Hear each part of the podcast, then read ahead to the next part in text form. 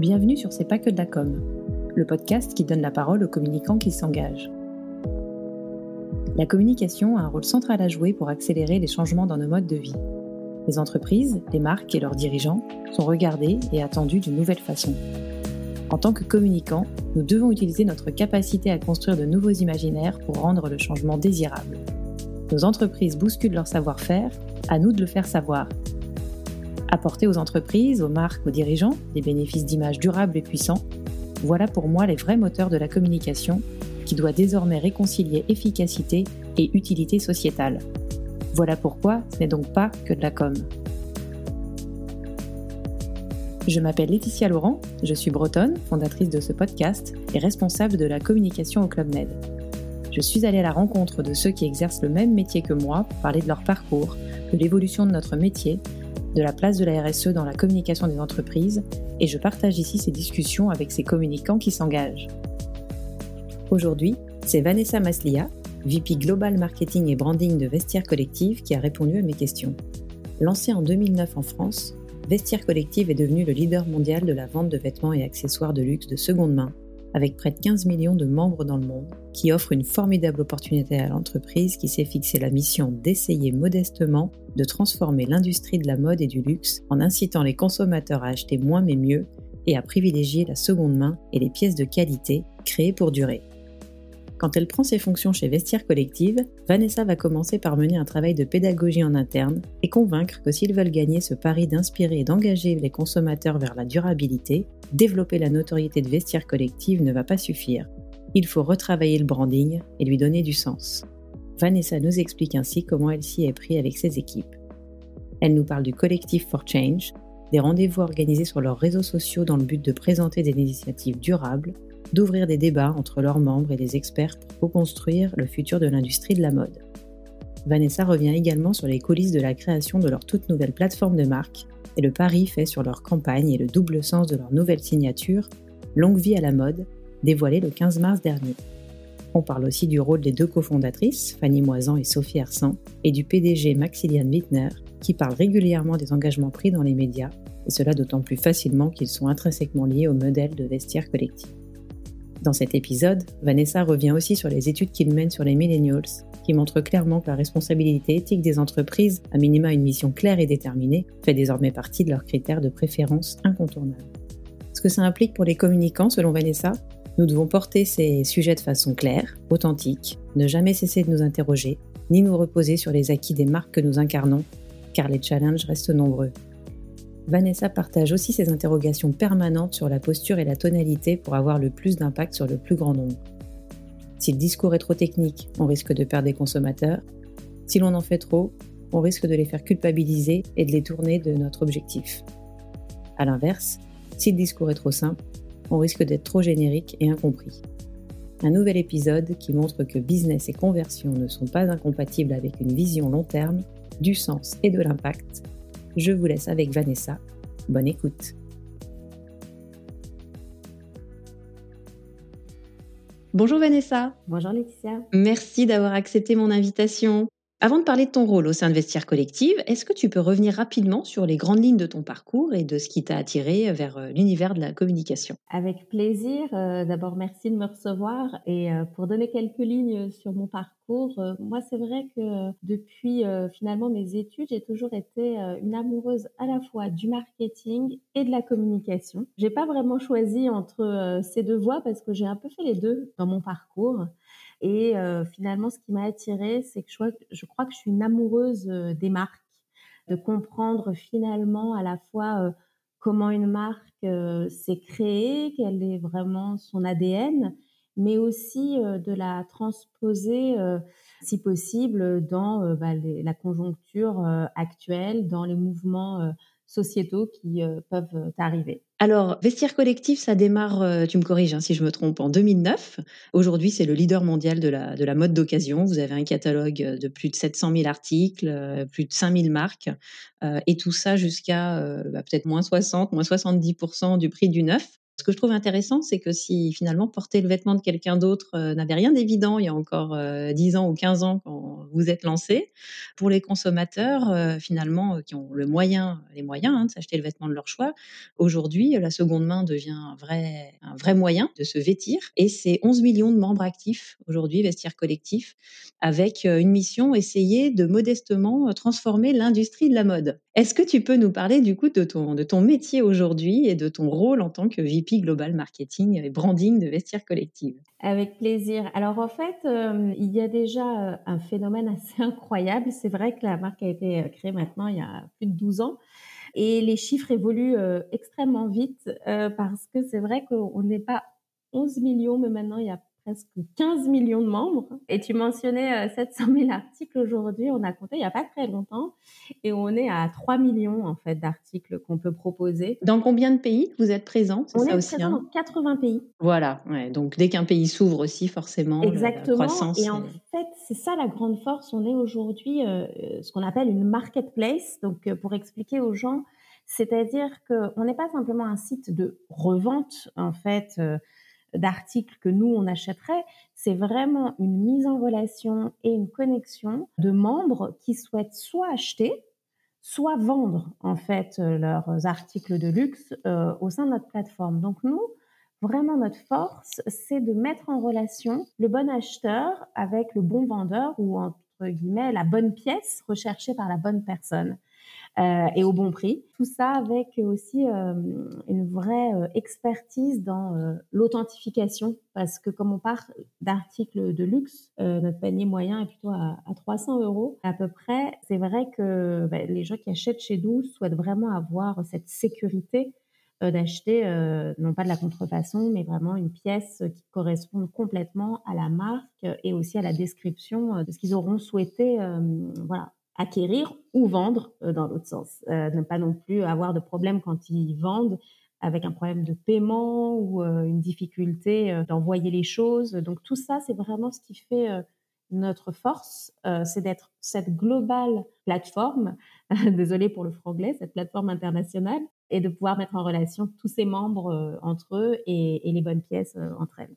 Donc pour revenir à ta question, mon rôle, euh, j'ai rejoint donc Vestiaire Collective il y a à peu près un an parce que euh, bah, c'est vrai que les choses s'accélérant tellement, la dynamique de marché ayant tellement grossi, on se rend compte qu'il y a beaucoup d'acteurs qui rentrent sur ce marché et il y avait vraiment besoin de euh, remettre à plat eh bien les fondamentaux de la marque, la plateforme de marque et redire un petit peu qui on est, recibler précisément quelles sont nos cibles, quelles sont les audiences qu'on veut conquérir. Donc c'est tout ce travail que, euh, bah, avec mon équipe, on a essayé de mettre en place sur cette année. Et combien de personnes dans ton équipe? Est-ce que tu peux nous dire comment elle s'organise Oui, alors en fait, euh, mon équipe, c'est aujourd'hui 40 euh, personnes qui sont finalement organisées presque comme une, une, agence de communication, je dirais. Donc c'est un département international. J'ai un premier pôle qui est un pôle qui s'appelle vraiment Brand. C'est à la fois dedans une équipe de planning stratégique, vraiment de personnes qui vont travailler bah, sur tous les contenus publicitaires et plutôt vraiment les gardiens du temple de la marque. Il y a également une équipe PR internationale, donc avec une partie corporate, parce qu'on a eu aussi pas mal de levées de fonds, d'acquisitions là récemment. Et donc, il y a aussi une partie PR plus consommateur, où on va plutôt la faire bon, un peu moins avec ces dernières années, mais des événements euh, en principe et pouvoir euh, donner aussi là-dessus euh, des directives à nos différentes filiales.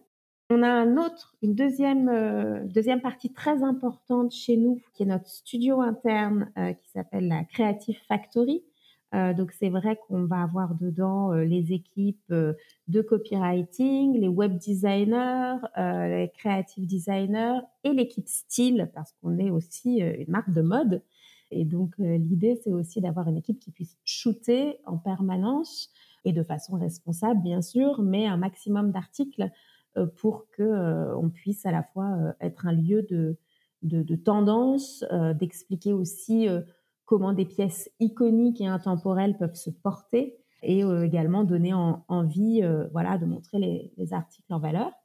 Et le troisième pôle, c'est un pôle euh, qui est vraiment euh, d'activation marketing de 360, qui va être un rôle d'interface avec nos différentes régions, mais aussi avec les différents départements. Et dedans, on va avoir euh, évidemment des campaign managers, du social et de l'influence parce que évidemment c'est au cœur, je pense, de toutes les stratégies de communication des différentes marques. Alors la transition est toute trouvée. Ce qui est aussi au cœur de la stratégie de communication de différentes marques, ce sont ces fameux engagements RSE. Donc, euh, donc j'y viens. Et puis on aura l'occasion d'en discuter aussi. Euh, je, rebondis tout de même sur ce que tu viens de nous expliquer de cette agence presque intégrée, ou en tout cas de ce fonctionnement euh, agence intégrée, puisque vous êtes au moment où on enregistre cet épisode sur le point de lancer une nouvelle campagne de marque et, et on aura l'occasion d'en reparler.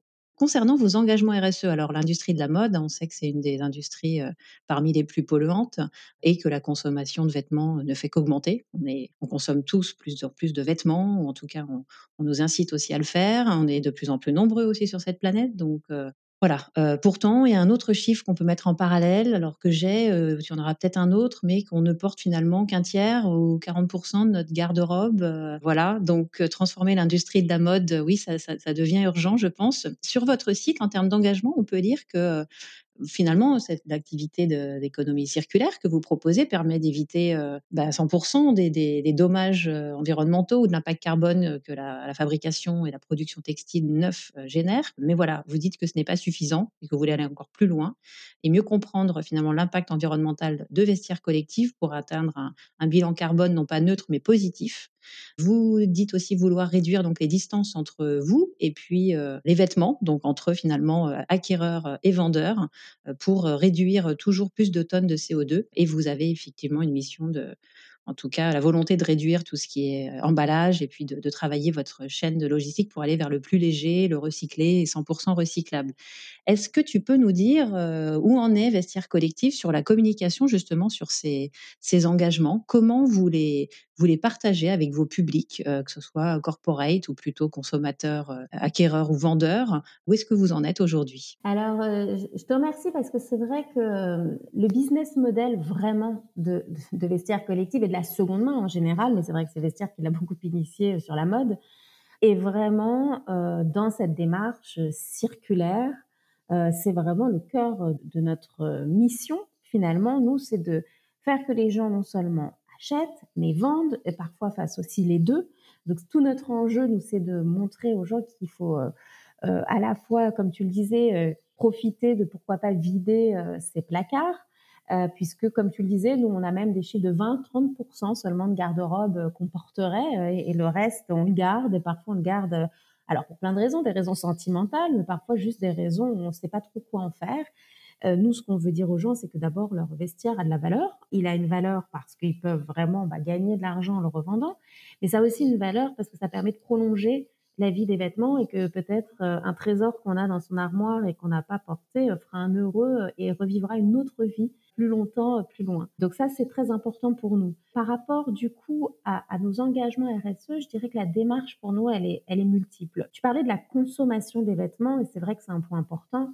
On a aussi, nous, à cœur de se battre, euh, entre guillemets, contre la surproduction des vêtements. Parce que ce qui se passe, c'est qu'on se rend compte qu'on euh, a aussi tout cet univers de, de la fast fashion, comme on l'appelle, qui incite non seulement à consommer, mais surtout à, à produire et produire encore et encore. Et donc forcément, nous, on veut aussi faire comprendre aux consommateurs que euh, il y a euh, plein de bénéfices à étendre cette vie euh, des vêtements et à aussi pouvoir acheter des pièces du coup mieux fabriquées, travailler avec vraiment de l'artisanat, travailler avec des grandes qualités. C'est pour ça qu'on a beaucoup de discussions avec les marques de luxe parce que ces pièces sont souvent faites pour durer et donc peuvent avoir plusieurs vies. Donc on est aussi dans cette démarche de dire allez acheter dès le départ, si vous devez acheter de la première main, aussi de la qualité, parce que nous, on n'existerait pas sans la première main. Il ne s'agit pas de diaboliser hein, euh, l'univers de la première main, mais c'est aussi d'être plus responsable dans les choix qu'on fait dès le début de, la chaîne. Donc ça, c'est important pour nous. Pour revenir sur euh, ta question, effectivement, il y a plusieurs publics et il n'y a pas vraiment de recette magique. Euh, je pense quand, quand on arrive à parler euh, de nos engagements RSE. Pourquoi je dis pas de recette magique? Parce que C'est vrai que quand on va s'adresser à une audience corporate, bien évidemment, on a affaire à un public aguerri, euh, où là, ce qui va être important, c'est la data, euh, c'est ce qu'on va pouvoir prouver. On sait par exemple que euh, acheter un sac de seconde main, on a fait des études avec le BCG, ça peut euh, effectivement avoir un impact positif sur l'environnement de plus de 91%. On sait aussi que acheter un article de seconde main chez nous, ça peut prolonger sa vie de plus de deux ans. Donc, on a vraiment besoin pour ces publics corporate d'avoir de la data et en permanence de se challenger. Et j'y reviendrai dans, dans, un instant pour dire ce qu'on va faire par la suite. Quand on est sur un public plus, euh, je dirais, grand public, c'est là où je dis il n'y a pas de recette magique parce que on s'est rendu compte que quand on avait un discours euh, un petit peu trop technique, eh bien, euh, on perdait en route un peu les gens parce que ça semblait être un jargon un peu compliqué ou même un peu culpabilisant de dire aux gens, vous rendez-vous compte, le monde est en péril, euh, euh, la consommation euh, est excessive, etc. Et donc, on s'est rendu compte que ça parfois faisait détourner l'attention et qui est tout le propos inverse de ce qu'on voulait.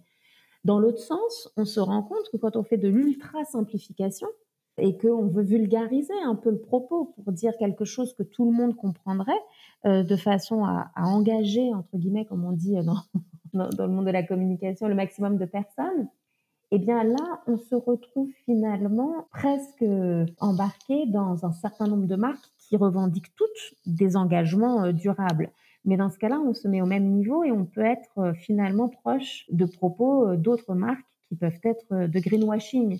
Donc, il faut vraiment trouver le bon équilibre entre se dire qu'est-ce qui est vraiment nécessaire et qu'est-ce qui permet de comprendre cet impact et susciter un changement chez le consommateur et euh, ne pas trop non plus euh, alourdir nos propos par euh, des, des, des chiffres ou des données qui ne sont pas concrètes pour le consommateur, qui vont être très importants pour le, les, les communications corporelles. Et alors, du coup, comment vous faites chez Vestiaire Collectif pour trouver ce bon équilibre? Alors, chez Vestiaire Collectif, on a effectivement d'abord une équipe euh, de développement durable, d'engagement RSE très qualifiée, qui vient euh, d'ailleurs de l'univers euh, politique et engagé avec notre Chief Sustainability Officer. qui, elle, vraiment sur toute la partie corporate, c'est d'abord dit pour avoir une crédibilité et vraiment aller au bout de nos engagements. La première chose à faire, c'est de devenir Bicorp et donc, euh, donc Bicorp, hein, pour euh, les auditeurs effectivement qui euh, seraient moins familiers avec ce sujet, c'est à la fois en fait un véritable label qui permet finalement d'auditer une société et de mesurer sur un ensemble vraiment de critères très aboutis l'impact positif ou en tout cas la, la certification d'actions, qu'elles soient environnementales, sociétale ou vraiment euh, économique. Euh, et donc, c'est un processus très sérieux, très long, monté euh, effectivement par, euh, par cette équipe, la B Corporation, pour savoir à peu près être certifié B Corp quand on y arrive. Ça prend entre un an et trois ans, plus exactement, pour y arriver. nous, l'équipe a réussi en un an, ce qui a été assez exceptionnel. Et donc, pour nous, ça, c'était le, premier point de départ, c'était vraiment de montrer euh, qu'on voulait être à la fois euh, exemplaire, euh, donc on, veut vraiment aller dans cette réduction que tu as indiquée donc avec Bicor. On veut aussi à 2025 effectivement aller vers la neutralité carbone et plutôt le positif, mais sans compensation. Donc c'est aujourd'hui quelque chose qu'on essaye de tenir, c'est pas évident, mais en tout cas ça veut dire on ne veut pas acheter euh, notre euh, économie, mais on veut vraiment euh, la réussir. Et, et, du coup, pour ça, c'est un gros travail, tu le disais, qui est fait sur la partie transport. Et pour le consommateur, pour l'engager, au-delà de nous, toute la logistique et toutes les questions qu'on se pose d'un point de vue organisation, il y a aussi une incitation pour le consommateur à suivre ce qu'on a appelé la petite feuille verte à savoir que on va euh, sur le site euh, proposer en priorité au consommateur le même produit qui est proche de chez lui. C'est-à-dire, je disais au début qu'on met en relation un acheteur ou un vendeur, ou en tout cas un produit avec un acquéreur intéressé. Et bien du coup, nous, on a ce pouvoir dans l'algorithme de mettre en priorité ceux qui vont faire le moins de routes donc, ce sera peut-être pas celui dont le prix sera le plus favorable, même pour la plateforme, hein, parce qu'effectivement, on prend une commission sur sur les choses, mais par contre, on va vraiment montrer celui qui est le plus proche de chez soi.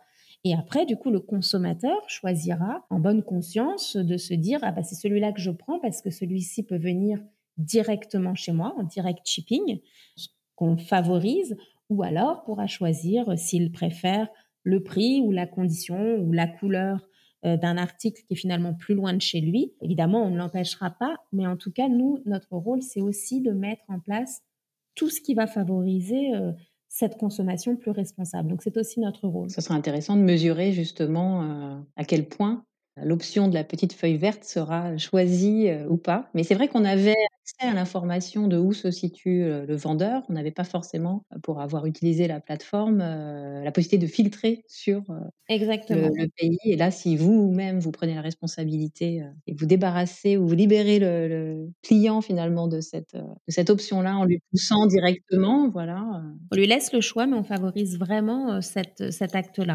Donc ça, c'est une première façon de communiquer. Une deuxième façon aussi de communiquer également, c'est euh, bien évidemment euh, par euh, le fait de d'engager des véritables conversations autour de tous ces sujets.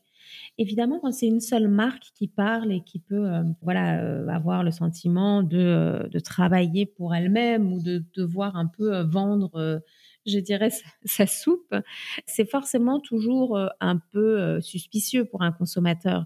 Donc nous, ce qu'on a décidé, c'est de créer euh, le programme Collective for Change, parce que comme je le disais au début, on a aussi beaucoup évolué, et c'est un peu l'idée de cette nouvelle campagne aussi, vers un ton de marque qui soit beaucoup plus positif et engageant, un petit peu moins alarmiste, même si la réalité est toujours très alarmante d'un point de vue de l'environnement. Euh, mais néanmoins, on a préféré euh, favoriser les échanges et tous les efforts qui peuvent être faits par énormément de contributeurs.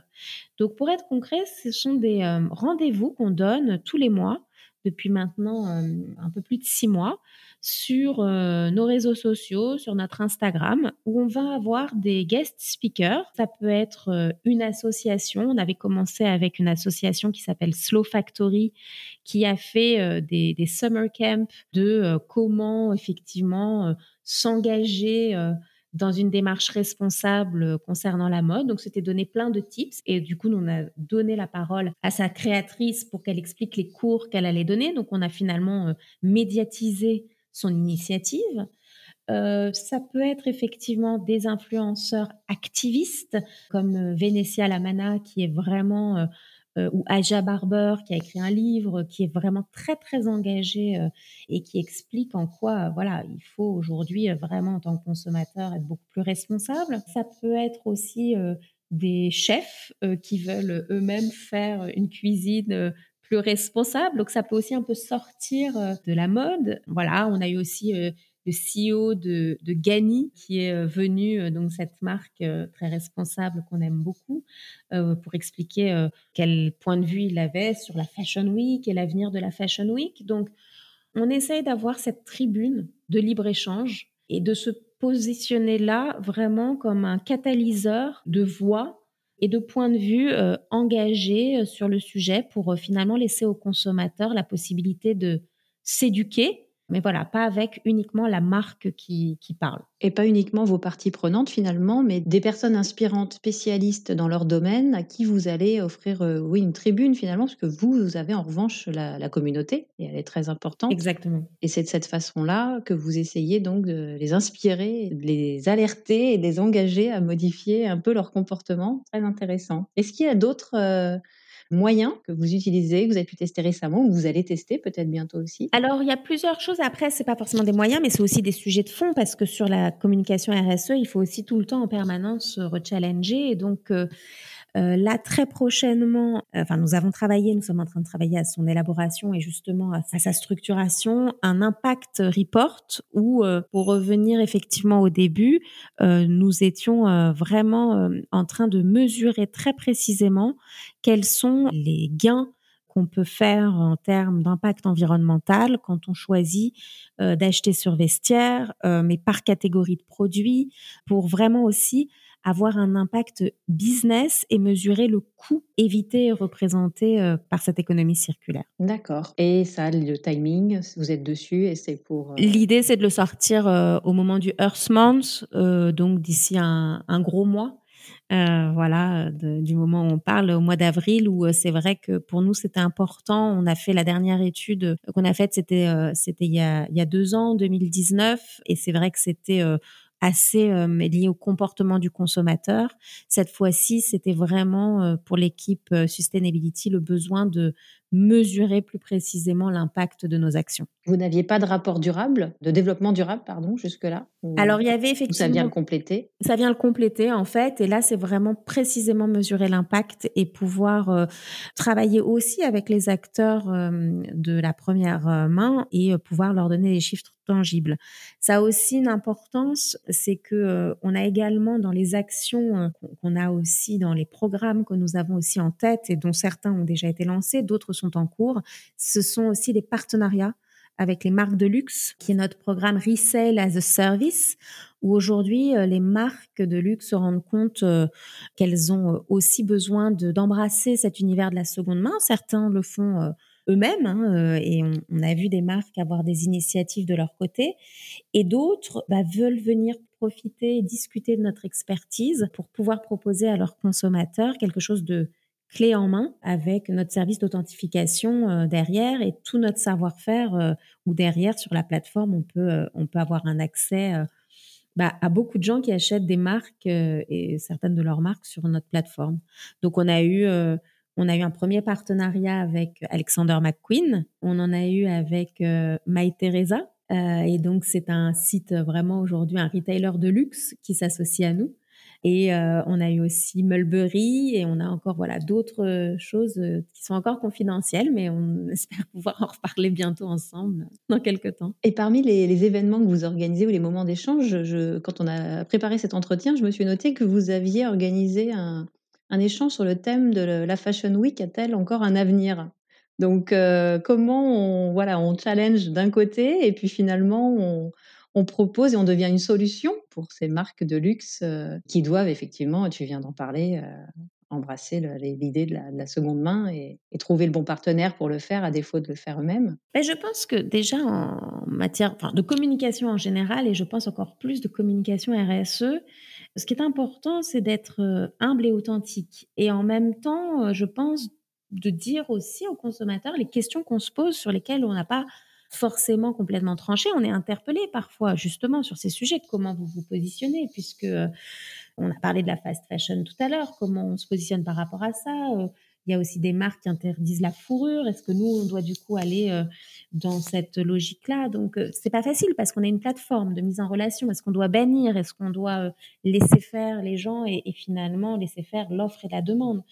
Donc, il y a des questions sur lesquelles on va être sincère. On n'a pas encore forcément d'avis tranchés, on a des débats par contre. Et pour revenir sur l'avenir de la Fashion Week, euh, c'est vraiment quelque chose euh, d'intéressant parce que nous, comme je le disais, on ne peut pas exister sans la première main, ça n'aurait pas de sens.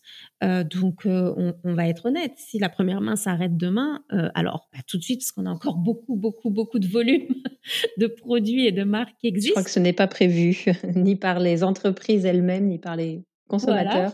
Mais en tout cas, euh, évidemment, ça n'aurait pas de sens pour nous puisqu'on est quand même alimenté euh, par ça. En revanche, de se dire, euh, est-ce que dans ces moments de grands shows, de grandes productions, est-ce que il n'y a pas parfois, on sait que la mode, évidemment, c'est toujours de la création, mais parfois la mode revient à des, à des tendances, à des basiques. Donc, nous, modestement, on essaye aussi de remettre un, un œil sur bah, ça, c'est des choses qui sont de la tendance actuelle, mais que vous avez peut-être déjà dans vos placards.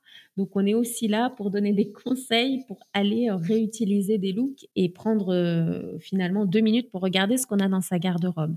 Et sur le sujet du coup de l'avenir de la Fashion Week, eh bien finalement, c'est là où on n'a pas euh, on s'est vraiment posé euh, en observateur et on a vraiment fait confronter plusieurs points de vue. On avait, je le disais tout à l'heure, le CEO de, de la marque Gani, on avait effectivement euh, un journaliste, euh, son nom m'échappe, mais qui était effectivement la, directrice sustainability au Vogue. Donc voilà, c'est vraiment des gens aussi qui avaient des points de vue et ils ont débattu entre eux et nous, on était là pour être le catalyseur. Donc oui, ce n'est pas facile. En communication RSE, on peut évoluer aussi sur des sujets.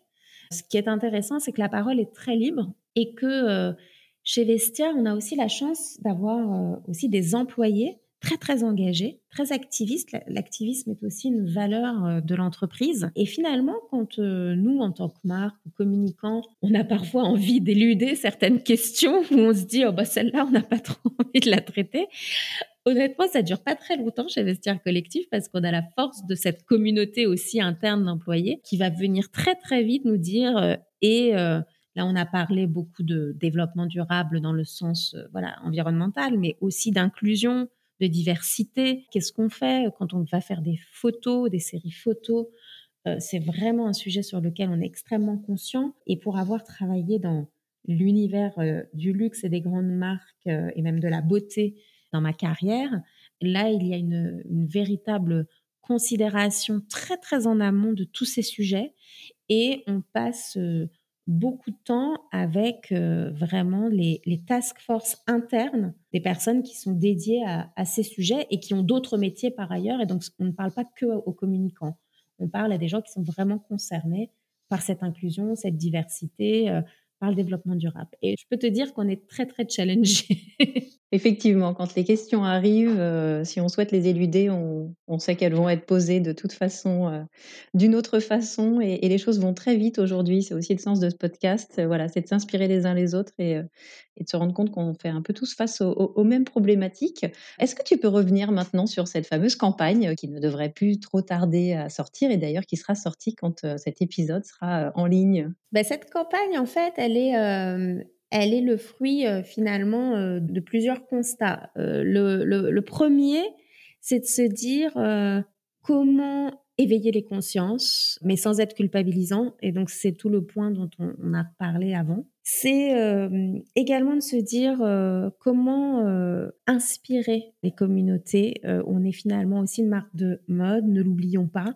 Donc, comment jouer avec les codes de la mode, mais finalement, peut-être apporter un prisme un peu décalé sur ce sujet. Et le troisième point, c'est de se dire aussi, on est sur un sujet très sérieux, mais on a finalement besoin voilà, de créer une réaction et d'avoir l'adhésion de, la, communauté euh, le plus possible. Et donc, fort de ces trois constats, on s'est dit qu'il fallait qu'on remette à plat euh, toute notre plateforme de marque, qu'on rechange, comme je le disais, le ton de la marque pour quelque chose de beaucoup plus engageant. Et donc là, euh, eh bien, on est parti sur aussi une plateforme de marque qui, donc en anglais, est Long Live Fashion donc longue vie à la mode, euh, qui est à la fois avec ce double sens de dire que euh, évidemment on célèbre la mode, c'est un cri de joie envers la mode puisque euh, c'est vraiment un peu comme vive la reine. la reine est morte, vive la reine. mais c'est aussi de dire il faut donner une vie plus longue à la mode. Donc c'est aussi un cri de ralliement vers l'idée de s'engager plus plus loin. Et euh, donc, comme tu auras l'occasion de le découvrir au moment où ce reportage passera, nous avons pris un parti pris assez décalé d'un fashion show à notre façon et donc euh, sur lequel on a nous mis nos célébrités. Et nos célébrités sont euh, des marionnettes faites de vêtements recyclés et ce sont elles qui défilent. Et c'est elles qui représentent notre collectif et c'est elles qui représentent au final, les différentes raisons d'acheter ou de vendre euh, sur, euh, sur la plateforme, euh, c'est-à-dire qu'on va avoir Miss classique, euh, celle qui adore euh, acheter plutôt les vêtements de luxe et qui ne jure que par l'authentification. On va avoir Rich, qui est plutôt représente les raisons de vendre sur vestiaire et de savoir que finalement, si le style a un prix, on va avoir Hunter, qui est la chineuse de mode professionnelle qui sait toujours dénicher la pièce iconique un peu vintage. On a Drops euh, qui est celle qui est euh, la pro des éditions limitées et qui euh, va jamais rater une occasion voilà d'avoir un bon prix. et puis au final, bien évidemment, on a Lady Green qui est notre activiste rebelle, qui elle sait que le futur de la mode est, est forcément circulaire ou ne sera pas. Donc voilà un peu ce qu'on a mis en place. C'est à la fois un décalage sur un sujet très sérieux. C'est un pari euh, qu'on prend en espérant, en tout cas, euh, peut-être pas plaire à tout le monde, mais au moins créer une conversation. Et ça, c'est très important, effectivement. Euh, une petite question qui me vient, comment cette campagne a été conçue? L'idée, euh, les acteurs autour de la table, euh, une équipe euh, voilà très très intégrée. Tu dis un fonctionnement agence chez Vestiaire, mais peut-être le soutien d'une agence. Est-ce que tu peux nous dévoiler un peu les coulisses après nous avoir dévoilé le, bah, le claim et puis l'exécution? Alors effectivement, c'est vrai qu'au moment où on a créé, on a voulu créer cette campagne, il nous a semblé important de, de nous faire euh, aider euh, d'une agence extérieure. Et on a, euh, après un, un, process de compétition, on a choisi Droga 5 Londres, qui est une agence connue pour finalement son côté assez disruptif, comme on dit en communication, ses campagnes, pas mal de campagnes. Coca-Cola, c'est osé. Ils, ils, font aussi pas mal de campagnes pour Amazon et ils sont connus, voilà, pour pour leur audace. Ils ont aussi été très très bons justement sur toute la partie planning stratégique, alors en binôme avec euh, avec les équipes internes hein, bien évidemment.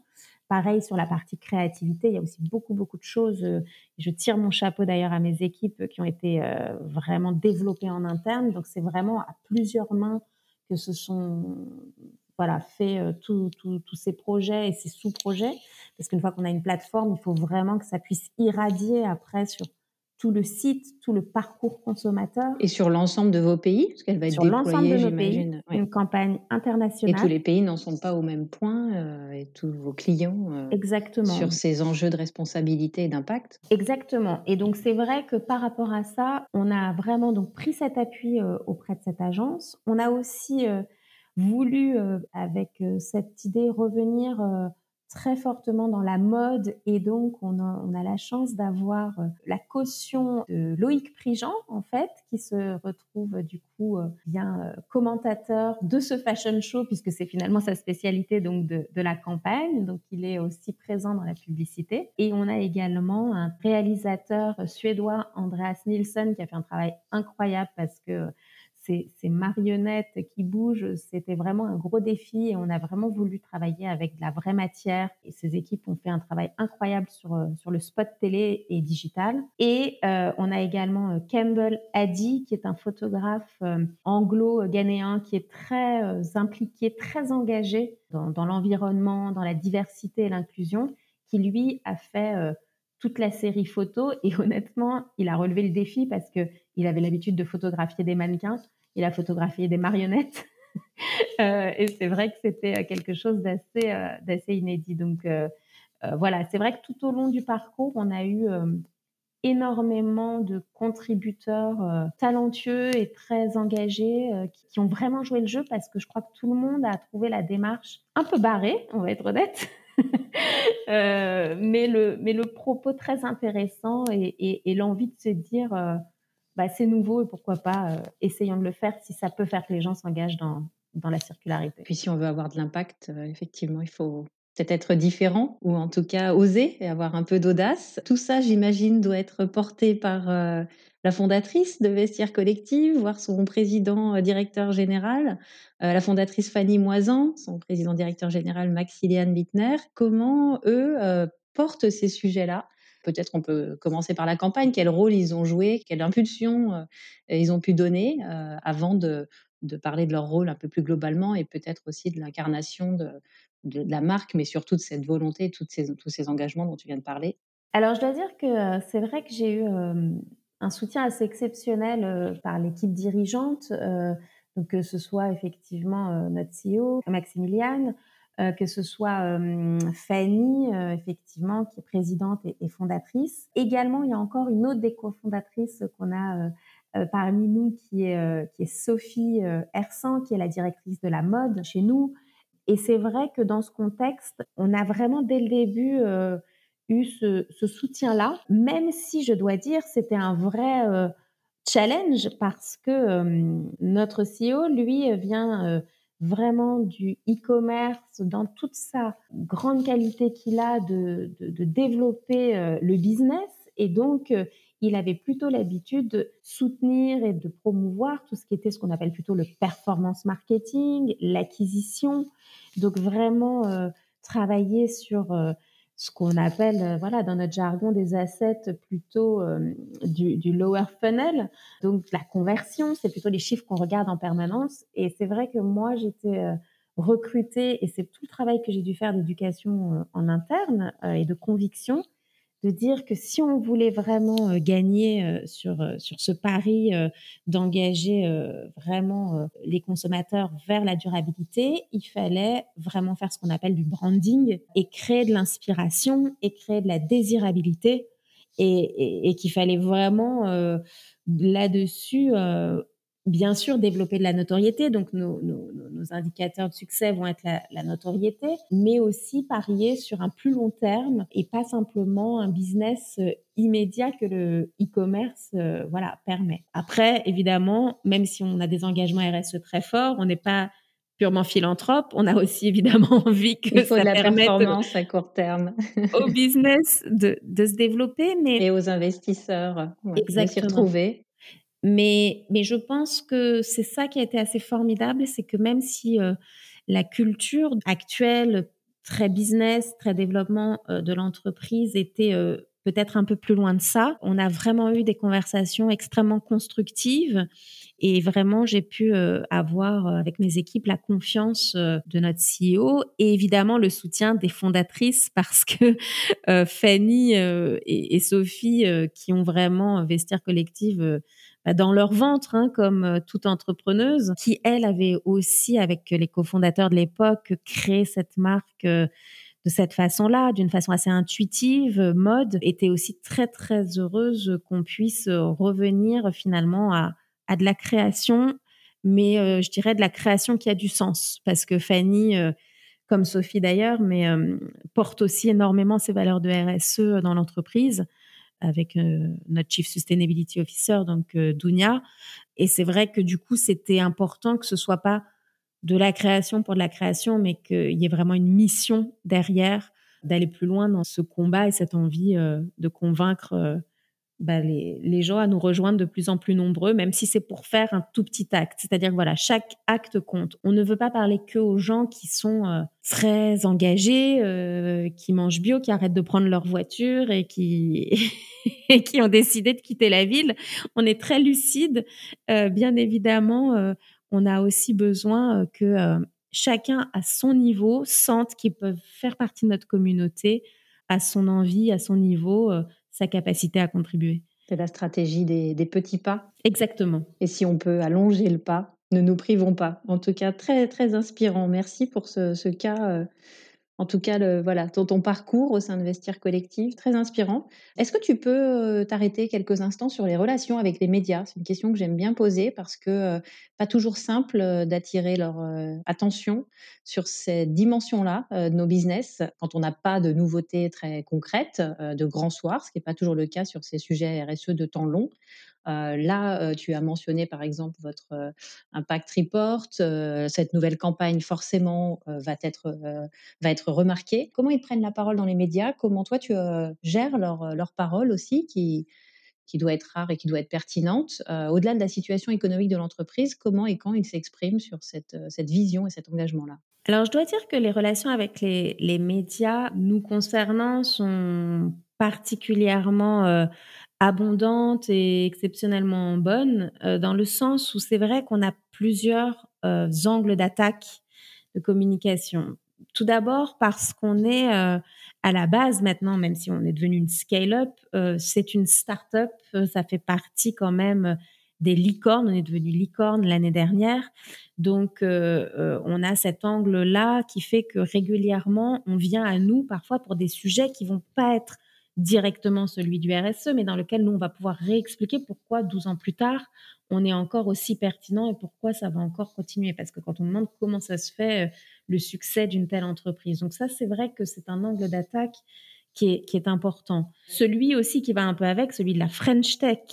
Euh, c'est vrai qu'on est très soutenu euh, et d'ailleurs la directrice de la French Tech, euh, qui est Clara Chapaz, est une ancienne de chez Vestiaire Collective, donc elle connaît aussi très bien ce monde-là. Mais on a été aussi très soutenu, je dois dire, par Cédric O, par tout euh, le, gouvernement qui vraiment euh, avait à cœur de développer euh, la French Tech. Donc là aussi, on peut être appelé parfois sur des sujets qui sont très liés à la tech, de comment on développe ça. Et ensuite, c'est vrai qu'on a aussi finalement ce sujet qui revient en permanence et qui a aussi été malheureusement, ou heureusement, je ne sais pas dans quel sens le dire, mais énormément d'actualité avec le Covid, la seconde main. Besoin parfois pour les gens de faire euh, des revenus de remplacement, euh, le besoin aussi, euh, parce qu'on s'est retrouvé confiné, de faire de l'espace chez soi parce qu'on supportait plus d'être chez soi. Donc, on a été aussi, je dois dire, peut-être contrairement à d'autres marques, on doit aller pitcher très régulièrement des sujets.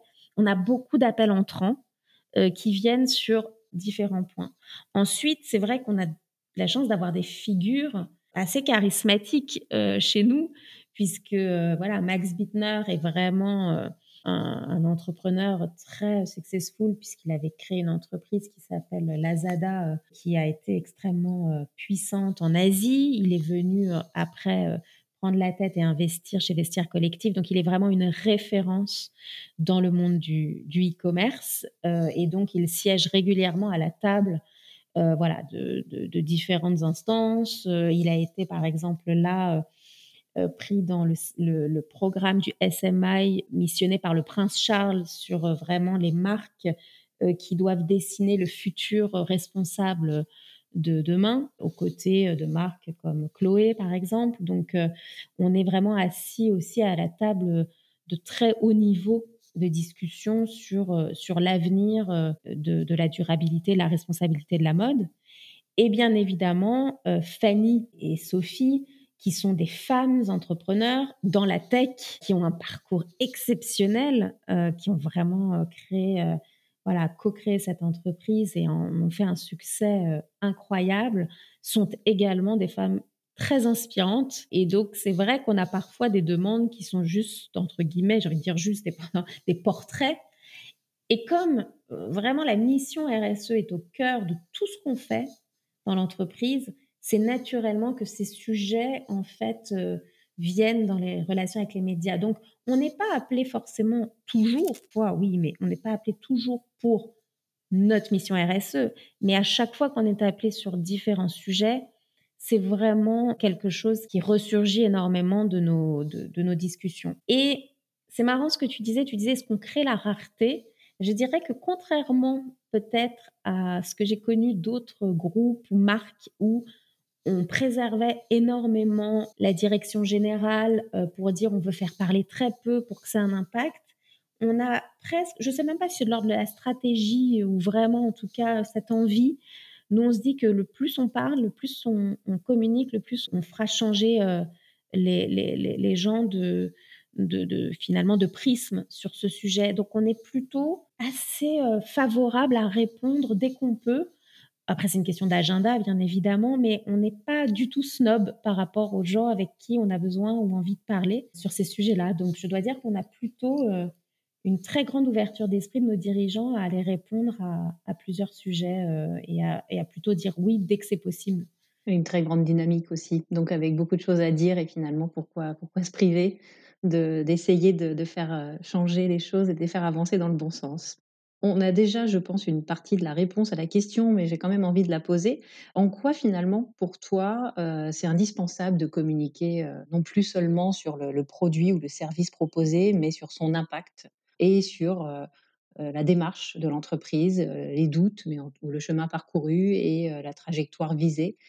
et toi, qu'est-ce que ça t'apporte dans ton job, dans ton quotidien, en tout cas chez Vestir Collective? Alors, je pense que là-dessus, je veux pas enfoncer des portes ouvertes, mais la réalité, c'est que c'est vrai que le, on, le sait, et peut-être encore plus que les deux années qu'on a passées l'ont renforcé, mais le besoin de sens pour le consommateur est indispensable.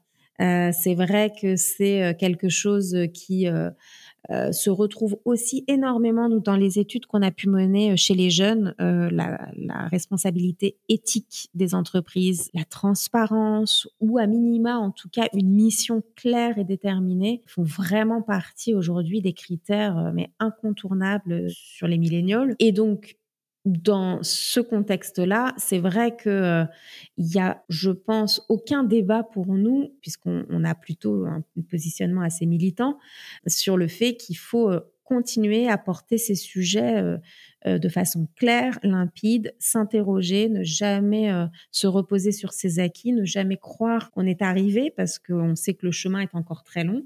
Et comme je le disais, on a besoin d'humilité, de challenge et d'ouverture d'esprit pour pour se rendre compte qu'il euh, y a peut-être plusieurs réponses ou plusieurs façons de répondre aux questions. Et donc, bien évidemment que euh, on le voit, euh, c'est pour ça que nous avons eu dans ces périodes justement de recentrage sur l'essentiel. C'est vrai, nous avons fait partie de, de, de, de ces business qui ont qui ont bénéficié énormément d'une accélération parce qu'on était e-commerce, mais aussi parce qu'on avait du sens et aussi parce que parce que à un moment donné, euh, les consommateurs se sont recentrés sur euh, sur ce qui était euh, important et essentiel. On parlait de commerce essentiel.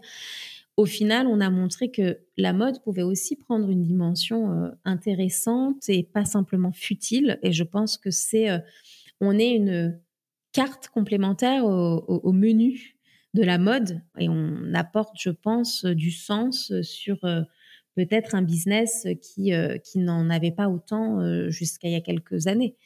Euh, donc ça, c'est important. Et à titre personnel, pour te répondre, c'est exactement ce qui m'a fait rentrer chez Vestiaire Collective. C'est-à-dire que j'ai eu la chance, j'ai 20 ans d'expérience, de travailler dans mon parcours sur des marques vraiment mythiques, sur des groupes assez incroyable, qui chacun avait aussi euh, un engagement euh, à sa façon, mais en étant euh, précédemment dans le luxe, dans la beauté, je suis jamais à dénigrer ce que j'ai fait avant. J'ai fait des, des lancements incroyables, j'ai eu des marques magnifiques entre les mains et j'ai toujours adoré et beaucoup appris. Mais il y a un moment où on se dit, est-ce que tout ça a un sens? On a parfois des réunions de crise sur des sujets de lancement d'un rouge à lèvres ou d'un parfum euh, où on se dit euh, on fait pas de la chirurgie cardiaque. Euh, bon, le contexte actuel, en plus malheureusement, nous montre aussi que voilà, le monde peut prendre très vite une tournure très dramatique. Et bien évidemment, c'était important pour moi à un moment donné de ma carrière de me dire oui, je veux continuer à faire du, du, du, business, oui, de la communication, mais c'est important de trouver une entreprise qui a une mission qui, qui me parle et qui me semble avoir un impact euh, sur le monde qu'on va livrer à nos enfants. Quoi. Et donc, euh, donc oui, pour moi, tout ça, la réponse est, assez évidente de se dire euh, allons-y. Même si au début, quand été contactée pour travailler chez Vestiaire Collectif, je me suis dit mais qu'est-ce que je vais leur apporter en fait? Moi, je voyais très bien ce que la marque pouvait m'apporter. Et, et, puis finalement, voilà, on a eu toutes ces discussions autour du repositionnement de la marque, de l'inspiration et de faire parler sa mission au, au plus grand nombre. Et on te laisse faire et on te fait confiance. Très, très intéressant. Merci beaucoup. J'aurais presque envie de conclure. C'était, c'était, voilà, je crois que tous les mots y étaient. Euh, effectivement, euh, la culture de business n'est pas incompatible avec une, euh, une, vision, une stratégie plus long terme. Et puis, voilà, le business, la com, mais aussi la, la mission, le sens, euh, l'impact. Je vais quand même te poser des quelques petites questions personnelles que j'aime bien poser en fin d'épisode. Et puis ceux qui nous écoutent, je pense, les attendent aussi. Ça nous permet de, mieux te connaître un peu plus personnellement aussi. Comment tu organises tes journées Ton rythme, c'est quoi? C'est tôt le matin, tard le soir, euh, les deux, pour euh, gérer les 40 pays et une nouvelle plateforme de marque? Alors, je dois dire que je suis plutôt quelqu'un du soir, globalement. Mais ayant des enfants bah forcément, je commence aussi tôt le matin. Euh, donc, euh, j'ai un peu, euh, pas forcément un rythme très recommandable, je pense, en termes de, de plage horaire. mais c'est vrai que je suis plutôt, je suis plutôt une personne du soir. C'est-à-dire, je commence à être assez créative et prolixe le soir, ce qui est pas du tout compatible ni avec des horaires de famille ni avec des horaires de bureau. donc, je dirais que la déstructuration du home office et présentiel a plutôt été quelque chose qui m'a arrangé parce que du coup, euh, je pense que ma dilution s'est un petit peu moins vue dans ce contexte-là. Mais, euh, mais voilà, je suis plutôt, euh, je suis plutôt du soir. Et ta journée, quand elle commence, tu prends le pouls un peu de, ton secteur et de l'actualité. De quelle façon? Est-ce qu'il y a des, sources d'informations, des newsletters qui, te, qui t'inspirent plus que d'autres? Oui, bah après, euh, il y a un mélange, effectivement. Euh, euh, je regarde, c'est vrai que bah, je trouve intéressante, bon, évidemment, l'actualité, enfin la presse, les, je pense, tous les grands médias plus traditionnels. Voilà, les grands médias classiques. Après, euh, il y a euh, plusieurs, euh, j'ai plusieurs sources d'infos. J'aime bien aussi regarder la newsletter qui parle régulièrement de Good, que je trouve assez intéressante sur la, la, le RSE. Il y a également aussi, j'aime bien aussi regarder alors en période, voilà, de, de, Fashion Week, les commentaires sur sur les défilés. Je trouve que c'est toujours important qu'on comprenne un peu aussi comment la mode continue d'évoluer en temps réel. Et donc c'est des sujets euh, voilà assez importants. Et puis après euh, oui non enfin moi je suis dans ma voiture euh, alors voilà je suis pas très responsable. Je prends la voiture je l'avoue. Et du coup je suis aussi sur les la radio. J'adore la radio et j'aime beaucoup aussi voilà la voix c'est important. Et c'est ce que tu le sais pour les podcasts aussi en tout cas, c'est un format effectivement bien, bien agréable et euh, qui, permet de discuter, mais aussi d'échanger ce qu'on est en train de se dire là, et de le partager avec euh, tous ceux qui ont envie de nous écouter. Et moi, c'est ce qui m'a effectivement guidée du coup, tu écoutes des podcasts? Oui, alors écoute, euh, alors j'avoue, j'ai un péché mignon. Je sais pas si on le range dans la catégorie des podcasts. Euh, ça n'a rien à voir avec tout ce dont on a parlé, mais c'est une réalité. J'adore écouter, c'est plus du replay parce que c'est un mélange de radio passé en podcast, mais euh, les, enquêtes de On de la raconte. je crois dire que c'est un petit côté, un petit côté un peu addict. Donc c'est vrai que c'est pas forcément, je sais pas si on si tu rentres ça dans la catégorie des podcasts, mais, euh, mais c'est vrai que j'aime beaucoup. Après, euh, j'ai une amie journaliste qui a créé euh, un podcast vraiment de toutes pièces à un moment donné où c'était encore vraiment pas complètement à la mode. Et elle appelle ça Beauty Toaster. C'est sur le monde de la beauté. elle fait parler des, des, petits entrepreneurs qui montent vraiment leur marque. Et je trouvais toujours la démarche euh, vraiment intéressante parce que c'est une journaliste qui finalement euh, était de la presse écrite et qui a vraiment su se transformer. C'est une vraie intervieweuse. Euh, donc j'aime beaucoup l'écouter et ça me connecte encore avec mon monde de la beauté. Et c'est de la beauté qui a du sens. Donc je trouve que ça fait une, voilà, une jolie boucle. Et puis après, je suis curieuse. J'ai beaucoup regardé aussi les podcasts. C'est un format que j'ai voulu lancer plein de fois sur le parfum, par exemple, dans, dans ma vie précédente. Il n'y a pas vraiment de podcast qui existe sur sur cet univers-là. Mais je trouve que c'est un vrai talent et ça demande, et je te félicite pour ça, ça demande du temps, une capacité à écrire du contenu, à voilà, on peut le dire, je crois que ça fait 14 euh, fois que je te décale cet enregistrement. Donc ça demande une ténacité énorme. J'en ai, j'en ai. Et j'avoue que du coup, du côté professionnel, j'ai jamais sauté le pas, mais je sais que c'est un format euh, assez fabuleux. Ma dernière question, est-ce que tu as un motto avec tout ce que tu voilà, tu, nous as dit de très belles choses. Est-ce que tu as une phrase ou deux euh, qui t'inspire plus particulièrement, qui te guide Est-ce que tu as réussi à en choisir une?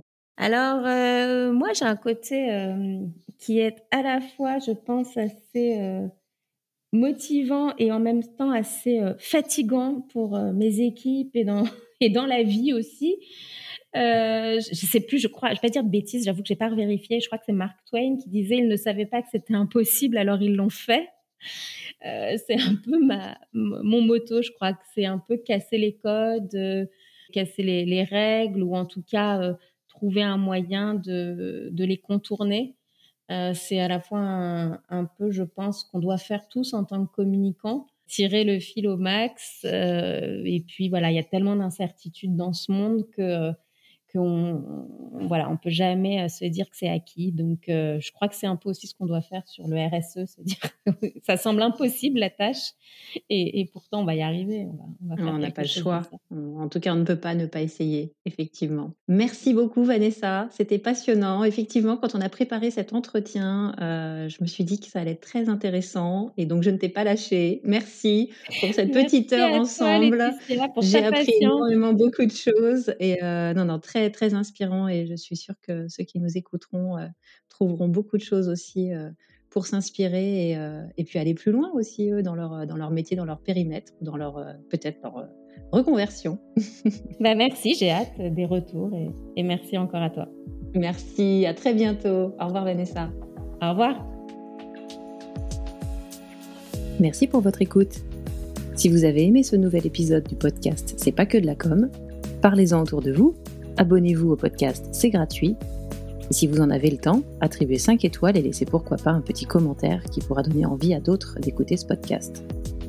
Et si vous pensez à certaines marques, certaines entreprises, ou à des personnes que vous souhaiteriez écouter parler de la place de la RSE dans la communication des entreprises, ou si vous êtes vous-même DIRCOM ou responsable de la communication corporate ou RSE d'une entreprise inspirante et que vous souhaitez partager votre propre expérience, n'hésitez pas à me contacter via LinkedIn ou Twitter où vous me retrouverez sous mon propre nom, Laetitia Laurent.